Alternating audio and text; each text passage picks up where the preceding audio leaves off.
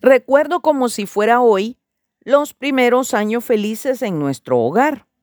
Habíamos experimentado la alegría y dicha del recibimiento del primer fruto de nuestro amor, una hermosa niñita. Le celebramos su primer añito de vida con una fiestecita y la clásica piñata. Pero ya venía en camino un segundo retoñito.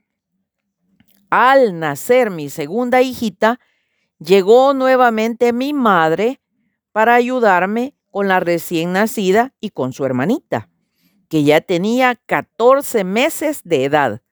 Cierto día, las dos niñas estaban mojadas y molestas y mi esposo comentó, en momentos como estos, pienso que el eterno Dios debió dar a las madres cuatro brazos, pues verdaderamente el cuido de los bebés es problemático.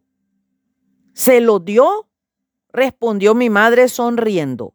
Solo que dos de ellos los tiene el Padre para colaborar y apoyar en el que también es su hogar. Ojo, bendiciones.